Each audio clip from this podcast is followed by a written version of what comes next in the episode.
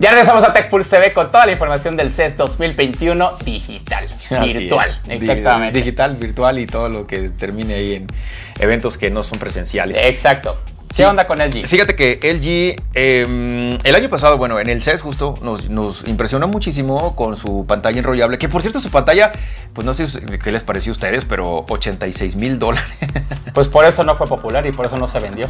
Por eso no la ves en ningún lado. De- dejando de lado el precio, que, que sí era exageradamente ridículo. Bueno, no ridículo, bueno, ellos podían poner el precio que querían. Ah, Al final mira, ellos el mandan. precio que exacto. quieran. Nosotros decidimos si lo compramos o no. Exacto. Pero sí, 86 mil dólares, caray. Millón y medio de pesos mexicanos. Es un lanón, amigo. Te compras un coche Tesla y te sobra dinero. Exacto. Ah, güey. Pues mira, es Sí. la apuesta de LG. Sí, ahora está. ¿qué, qué sigue para LG? Ahora que ya tuvo sus. eh, Bueno, sigue su tecnología LED y, y todo la OLED y todo lo que ha ido evolucionando en cuanto a ver cada vez más nítida la imagen. Eh, ¿Qué va a pasar ahora? ¿Qué, qué va a continuar? Bueno, pantallas enrollables, porque el año pasado de- sí, sí nos funcionó, fíjate. Caray, que vamos a continuar. Pero, ¿qué pasaría si fuese enrollable y fuera transparente? Oye, eso está chido, ¿no? Bueno, pues es justamente lo que hizo. LG Display continuó su tendencia en reinventar el futuro de las pantallas, esto en el CES 2021, con un televisor transparente.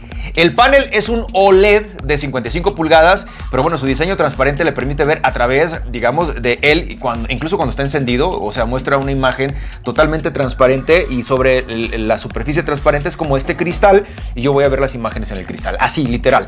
Esta pantalla logra un 40% de transparencia, eso es lo que dicen allá en LG, lo que pues sí es una gran mejora con respecto a las pantallas LCD transparentes anteriores que según la compañía lograban solamente el 10% de transparencia. De transparencia. Ahora, esta pantalla está empotrada a los pies de una cama que también se puede levantar parcial o totalmente para mostrar información o videos. Y el panel, tal como está diseñado ahora, tiene altavoces incorporados que no está muy claro cómo, con, con una precisión qué funciones de audio van a admitir. En un correo electrónico la empresa ya dejó que, que, bueno, la tecnología de solución de sonido, es como ellos le llaman, esta tecnología está integrada en el marco de la cama y sin embargo, bueno, el conjunto LED transparente también se puede mover de, de- por la casa en otra parte si, si usted lo desea colocar en otro lugar. La compañía LG ya ve esto como un dispositivo doméstico inteligente que, bueno, y uno que en algún día podría usarse en entornos públicos como en un restaurante o, no sé, en el transporte público, que podría ser también una excelente opción. Esta no es la primera pantalla transparente que debuta en el CES. Hemos visto pantallas OLED transparentes de Samsung antes. Panasonic, por ejemplo, ya mostró un prototipo de pantalla transparente en el año 2016, que en aquel tiempo era solamente HD.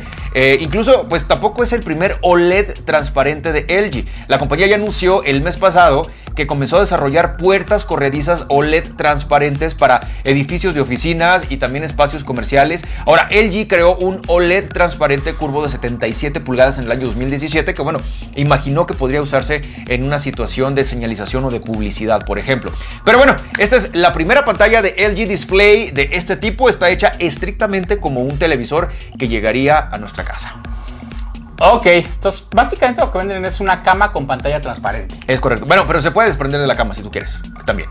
Ah, entonces puedo, o- así de, oye LG, no quiero la cama, véndeme la pura tele. Exacto. Oiga, es que las bocinas están No, en la, en cama. no, amigo, la, la mostraron, la mostraron de incorporada en una cama, o sea, Ah, es un ejemplo de... de- sí de- es un prototipo Ah, todavía, ¿no? o sea, no es un producto, no hay precio evidentemente, pero esa es la tecnología que ellos están mostrando, todavía no es un producto terminado, pero, pero se ve bastante bien, la verdad es que digo, sí, yo sí tengo un tema que si esa pantalla tú la ves con mucha iluminación por detrás, No vas a ver ni Maya. Pero nada. Pues sí vas a ver, pero no tanto como la verías en una No. pantalla de las que tenemos ahorita. Sobre todo las tecnologías que ellos mismos, la tecnología OLED que ellos están que han desarrollado y que han perfeccionado, es impresionante, amigo. Mira, yo me pongo en el La NanoCell, por ejemplo, perdón, eso. Me pongo en los, en los zapatos del productor de una película que se quebró el coco para lograr la imagen más perfecta y fantástica y que la puedas disfrutar y la ves en una tele que no te la va a mostrar. Entonces dices, no ma.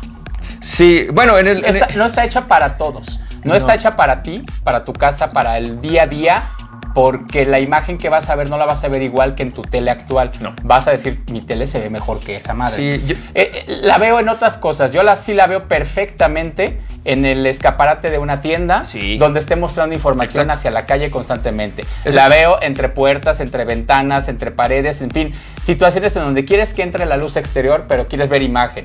O quieres mostrar una imagen, pero quieres ver qué hay del otro lado, por ejemplo, en un mostrador. Estás en un mostrador, te protege una imagen, pero estás viendo a la, a la otra persona y estás mostrándole cosas. No, O sea, y es que lo se- sí, exactamente. Y es que eso se vería bien pedorro. Imagínate, llegas, Yo no lo llegas veo a en mi una- cama. No, no.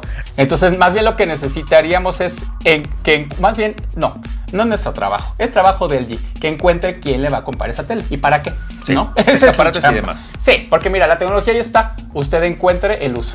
¿No? Exacto. Finalmente. Pues sí. Bueno, pues hablando del CES, eh, Samsung, eh, competencia, por supuesto, Bueno, en las dos son del pantallas. mismo país, no pasa nada. Pero son competencia Son en pantalla. competencia, pero Estamos hablando de los mejores fabricantes de pantalla en el mundo, Samsung y LG.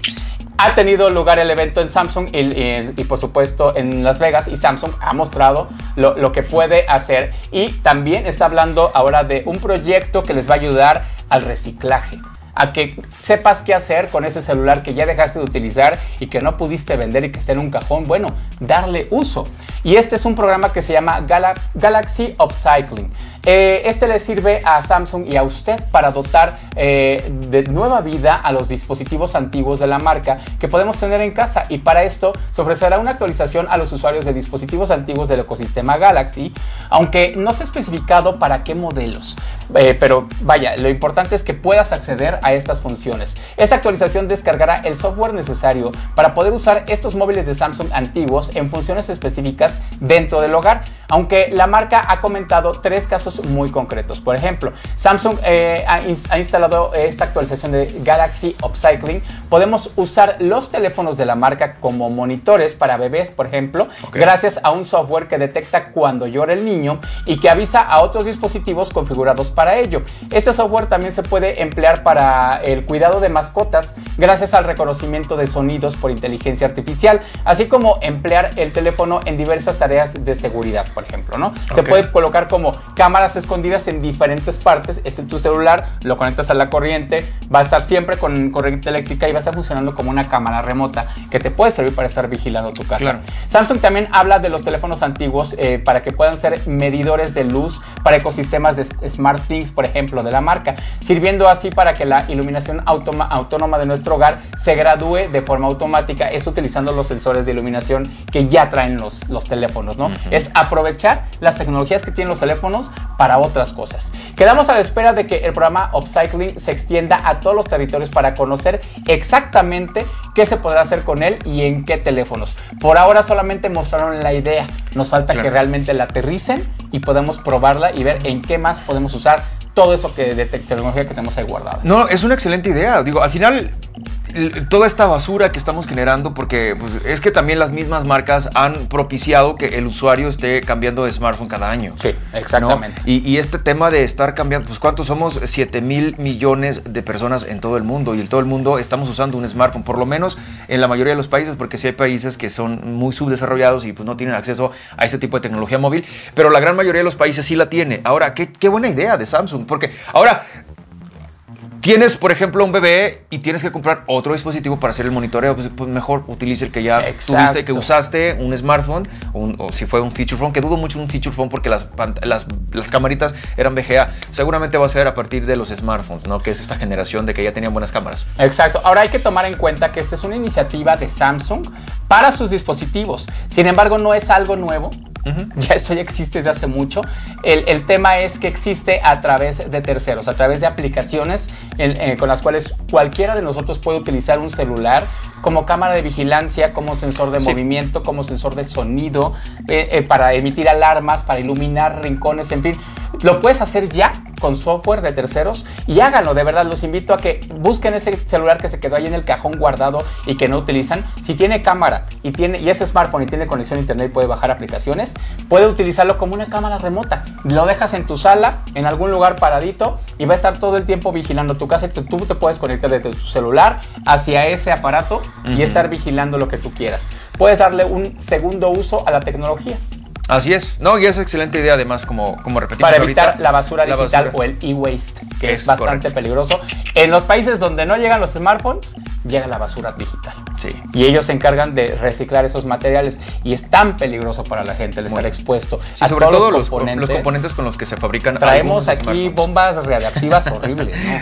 Tranquilo, amigo, porque a esta marca le pasó y sí, acuérdate aquel que. Sí, no, y por eso le echaron un chorro de esfuerzo en, en- en que en Apple, por ejemplo, le hizo mucho esfuerzo en que sus productos no contuvieran metales peligrosos, Sí. metales radioactivos ni, ni, ni contaminantes y en eliminar la basura digital. Sí, no, hablando, hablando de explosiones, recordemos el pésimo incidente que tuvo la marca Samsung de la surcoreana también. Cuando la batería Cuando se le el Galaxy Note se le hinchaba y explotaba. Y explotaba, y- hasta en los aviones te, te decían, No, si te no, traes ese Samsung Note, no entras.